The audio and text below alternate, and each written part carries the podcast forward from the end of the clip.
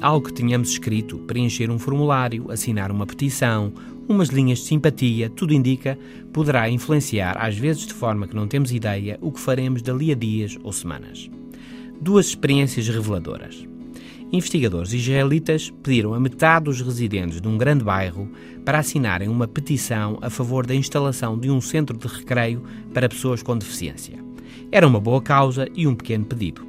A esmagadora maioria das pessoas assinaram a petição. Foi pedido a metade dos residentes.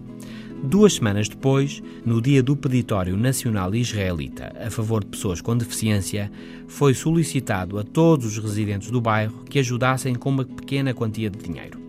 Um pouco mais de metade das pessoas a quem não tinha sido pedido que assinasse a petição contribuiu, cerca de metade.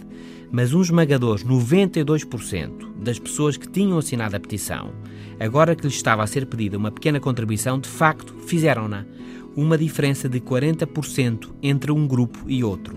O que fez a diferença foi o pedido anterior para assinar a petição. Noutra experiência, foi pedido a um grupo de estudantes que assinasse uma declaração simples a dizerem-se disponíveis para ajudar numa campanha contra a SIDA. Foi pedido o mesmo a outro grupo, mas com um método diferente. Pediu-se-lhes para não assinarem uma declaração a dizer que não estavam disponíveis.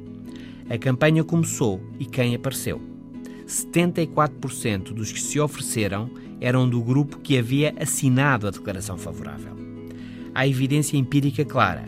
Escolhas feitas publicamente, sem implicações de maior, sobretudo por escrito, influenciam decisões futuras relacionadas, por vezes bem mais sérias e importantes. Até amanhã.